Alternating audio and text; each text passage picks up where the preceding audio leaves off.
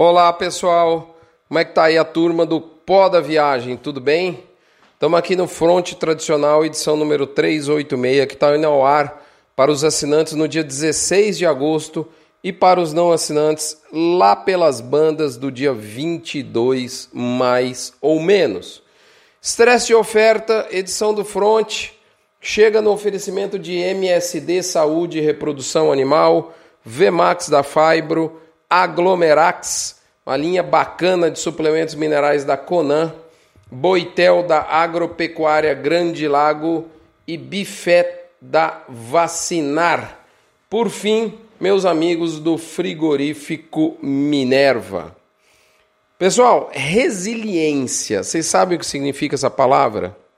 Segundo a Wikipédia, é a capacidade de um indivíduo lidar com problemas, adaptar-se a mudanças superar obstáculos ou resistir à pressão de situações adversas. Pessoal, a oferta para abate está cedendo no Brasil, porém ela está resiliente. E o que, que isso tem a ver com os preços? É disso que nós vamos tratar nesse Front Premium. Antes de mais nada, o comentário da cabine de comando mostra que praticamente nada há o que se acrescentar ao que foi descrito no último episódio. O mercado do boi é firme no Brasil. Nós estamos numa pernada, se é que se assim pode dizer, de recuperação da arroba, pernada essa de intensidade leve a moderada. O nível de retomada, até agora pelo menos, está bem abaixo do que os pecuaristas esperam e eu diria que até precisam. Portanto, é ruim pelo lado da intensidade, uma intensidade, é uma recuperação de intensidade menor né, do que a gente gostaria certamente. A gente continua precisando de notícias novas para a gente ter um coice de preço para cima, mas de outra sorte, esse movimento positivo é bom porque a variação é para cima e eu diria que ela tende a continuar. Portanto, firme, mercado firme, é firme e não explosivo. Acho que ficou claro o que eu quero dizer, né? Varia de estado para estado a redução de oferta, o que faz variar também o aquecimento de cada praça. A média do boi no Brasil teve alta de 46 centavos por arroba nessa semana, que foi a terceira semana seguida de recuperação, encerrando em 146,44 e a vaca em 136,34, sempre na condição a prazo na média Brasil, ou seja, um deságio médio da arroba de vaca de 6,9%. A todas as mais de 30 praças pesquisadas pela Scott Consultoria, apenas Santa Catarina, Maranhão e o Triângulo Mineiro tiveram variação pontual para baixo nessa semana. Vale lembrar que nós baseamos nos dados da Scott e no IBGE para calcular de maneira adaptada esses preços médios do Brasil. Não resta dúvida que o principal driver que está aquecendo o preço é a, é a oferta menor, mas nós também podemos e devemos citar o atacado da carne que não cedeu após os dias dos pais. Sinceramente, eu imaginava que isso aconteceria, talvez em função de estoques menores. Faz sentido para mim isso. Inclusive, de maneira, vamos falar assim, primeira a gente começa a ver alguma disputa pelas boiadas por parte dos frigoríficos menores. Inclusive, alguns sinalizam procura pelo boi de maneira ativa, inclusive frigorífico grande.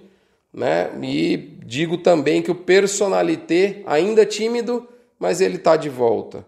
Então, esse é, esse, é o, esse é o primeiro mundo né, que existe né, no, no, no mercado do boi. Né? Frigoríficos menores, sem termo, é, que via de regra eles não fazem, e frigoríficos maiores com menos posição em termo né, já estão tratando o boi é, até com um personalitezinho. É, um segundo é, ambiente são as indústrias que precisam de boi China, elas pagam consistentemente melhor e eu diria que elas têm achado a mercadoria. E ainda uma terceira vertente que são os frigoríficos grandes que têm posição no boi a termo esses estão, via de regra, bem mais confortáveis com escala. Então, assim, fica claro que não tem apenas um mercado do boi nesse momento, inclusive parte desse mercado está com escalas confortáveis porque a oferta é resiliente. De modo que fica a pergunta: cadê o estresse de oferta? E é disso que a gente trata logo adiante para os assinantes. Portanto, só me resta dizer: segue o jogo, moçada. Recadinho da mãe de Ná. A gente está vendo o mercado futuro encerrar a semana pressionado, é, encerrando, por exemplo, a sexta-feira abaixo dos 159, já nos 158,90. Eu diria o seguinte: a mãe de Ná diz assim, ó, o principal insumo do aquecimento de qualquer contrato futuro do boi na B3 é o tempo até o seu vencimento e a expectativa positiva sobre esse mercado. O tempo está se corroendo pensando no V19. Portanto, é imperativo que tenhamos novas notícias para que o mercado mantenha o ágil. Né?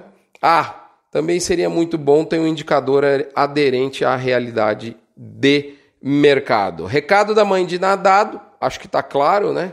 BIF Radar mostra manutenção do cenário de alta leve a moderada, sem alteração nos percentis da semana passada, apontando aí 45% para a chance de recuperação da arroba, 40% para estabilidade e 15% para redução de preço. Na hora do quilo to beef or not to beef, eu cito uma frase muito bacana que é: é impossível viver sem fracassar em algo, a não ser que você viva tão cautelosamente que é como se você nem estivesse vivendo, o que também não deixa de ser um fracasso. Frase magistral do J.K. Rowling que diz muito sobre a condução da vida pessoal e também dos negócios.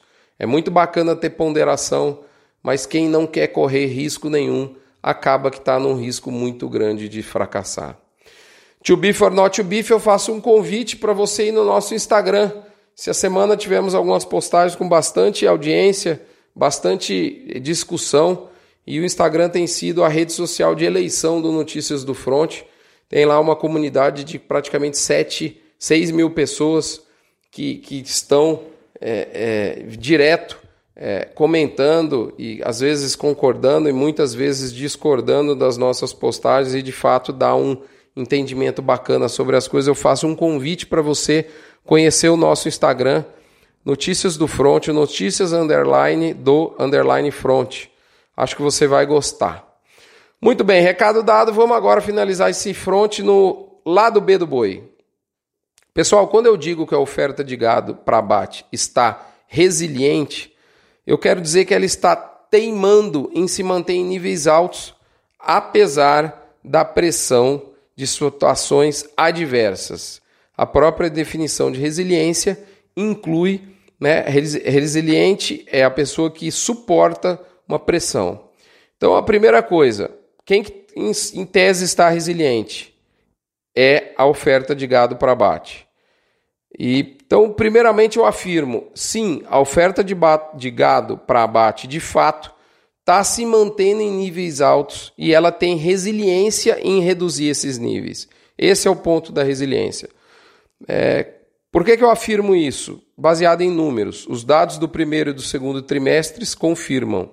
A Grifato, inclusive, publicou uma análise prévia mostrando que o segundo trimestre de 2019 apresentou aumento de 4,1% no volume de animais abatidos. Inclusive, as carcaças aumentaram mais ainda, aumentaram 5,5%, o que quer dizer que nós estamos abatendo animais mais pesados. Lógico que tem que se considerar a sazonalidade, mas esse comparativo, esse aumento é frente ao mesmo período do ano passado. Né? É provável que o abate possa, em alguma medida, diminuir esse ritmo de alta no segundo semestre, mas independente disso, o abate e, consequentemente, a produção de carne está firme demais. Segundo a definição de resiliência, qual seria a pressão, então, para reduzir a oferta de gado para abate, que não está conseguindo produzir esse efeito, uma vez que, como eu acabei de dizer, a oferta se mantém em níveis bons. Ela está caindo nesse momento, em, em, em média, é, em, em, escala nacional, mas ela está caindo, vamos falar assim, com o freio de mão puxada, né? é como se a oferta de gado para abate estivesse lá nas alturas e ela está com paraquedas muito grande. Ela está até caindo, perdendo altitude, perdendo intensidade, mas parece que de maneira muito, muito lenta, né? É isso que eu chamo de resiliência. E, e quais seriam os, os, os motivos que estariam pressionando essa oferta, poderiam pressionar essa oferta, ou seja, reduzi-la, e, e não estão, por fim, conseguindo reduzir, não estão conseguindo produzir esse efeito. O primeiro que eu cito é o fato de nós estarmos há mais de quatro anos após o atual recorde real de valores da arroba. Ou seja, nós estamos por um longo período de preços não atrativos, o que em tese poderia desestimular os produtores a engordar gado e a gente não vê isso na prática. Segundo ponto é que desde maio o termômetro dos preços futuros da B3 tem mostrado um boi com dificuldade de manter as previsões mais otimistas para entre safra. O outubro passou a ficar muito longe daquele 165 que a gente beliscou, e ao mesmo tempo, para complicar mais ainda, a B3 sinalizou no mesmo período um milho que acabou, acabou frustrando a expectativa de melhoria do poder de compra por parte do pecuarista. Ah, vai vir safrinha recorde, o milho vai ficar mais atrativo para engorda. Isso de fato poderia acontecer, mas não aconteceu. Isso poderia afetar os, os sistemas de suplementação intensiva, principalmente nessa hora do ano, que é a transição de pasto para confinamento, do ponto de vista de via de produção, mas isso não está ocorrendo. Terceiro ponto que poderia pressionar a oferta de gado para abate é a reposição aquecida, que poderia reduzir o volume de fêmeas abatidas, incentivando a retenção dessas fêmeas, mas isso de fato não está ocorrendo. É, a gente vê um aumento do abate de fêmeas e, e, e essa reposição aquecida também poderia dificultar a originação de animais para engorda, isso não está ocorrendo. Pelo fato da oferta se manter num nível bom, oferta para abate, é, e resistir a esses três fatores que eu acabei de listar, eu digo que ela está resiliente. Né? E apesar desses fatores, e pode haver outros aí que você pode eventualmente estar tá me lembrando, e pode ser que eu tenha. Esses aqui são os principais, né? Que eu procurei citar. Eu diria que a oferta segue firme na base anual. Apesar de tudo isso. É, inclusive ofertando carcaças mais pesadas, notadamente de fêmeas. Né? E importante a gente ressaltar, de novo, mesmo nesse período de transição de pasto para confinamento, essa tal resiliência da oferta a gente percebe porque justamente a oferta declina em um nível muito menos intenso do que eu, por exemplo, esperava. Há escalas de boi com certificação Europa preenchidas em alguns estados por duas semanas, até com o mês de agosto já totalmente preenchido, dispensando boi Europa. Existe esse tipo de indústria nesse momento, principalmente as que têm muito boi a termo. Tudo dava a pinta de que nós teríamos um estresse mais forte de oferta nessa época, é, que não está me, parecendo. É, a oferta está encurtando, mas um estresse forte, sinceramente, eu praticamente joguei a toalha.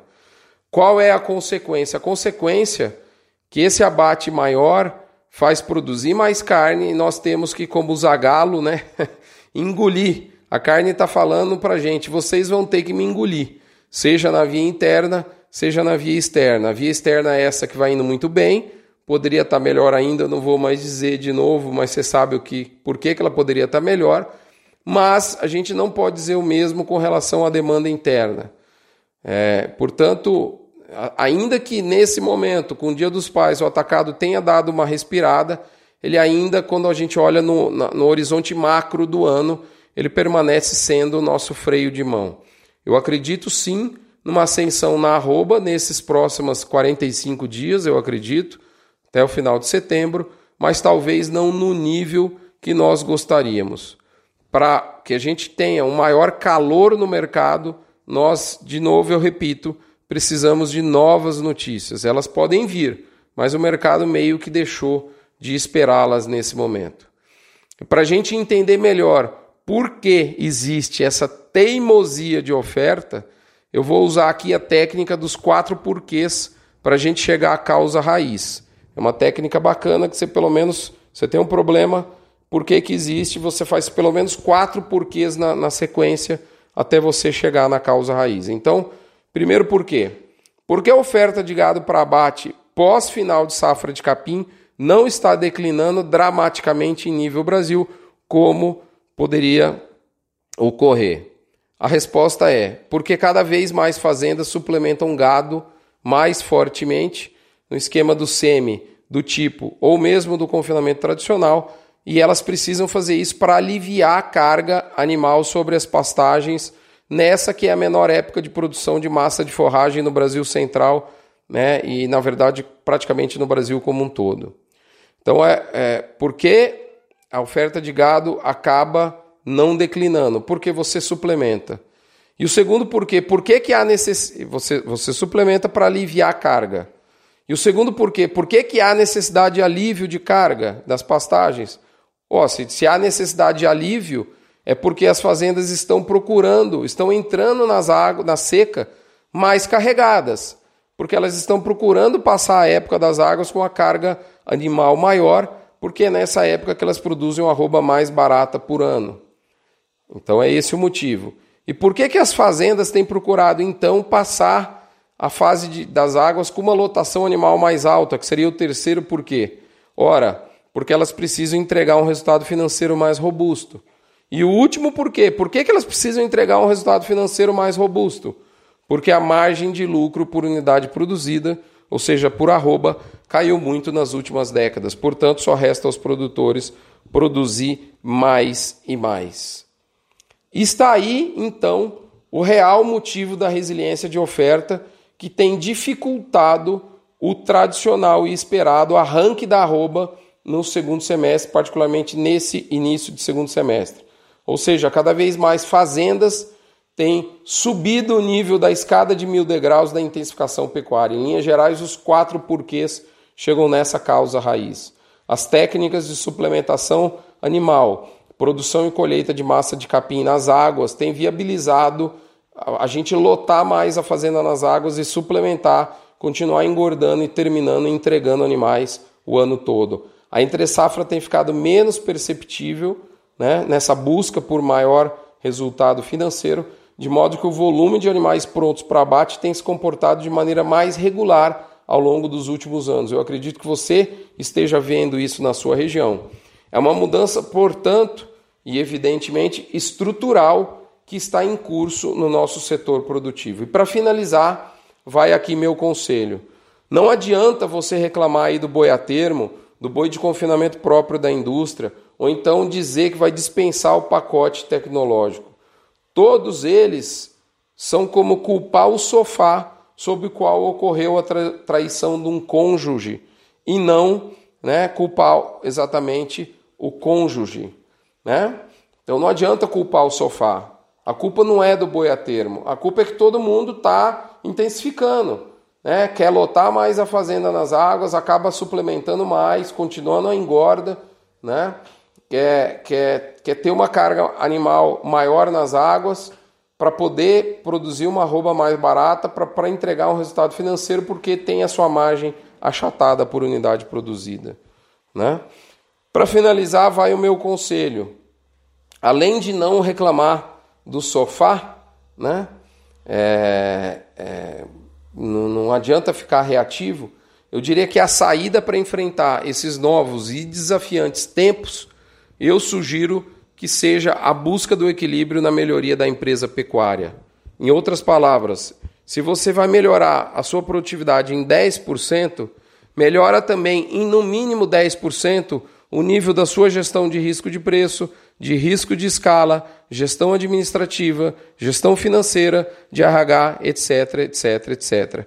Equilíbrio é a palavra da vida. Não adianta melhorar a fazenda só no aspecto produtivo. Ah, uma dose cavalar de resiliência para você ajuda muito, porque você vai viver sob pressão.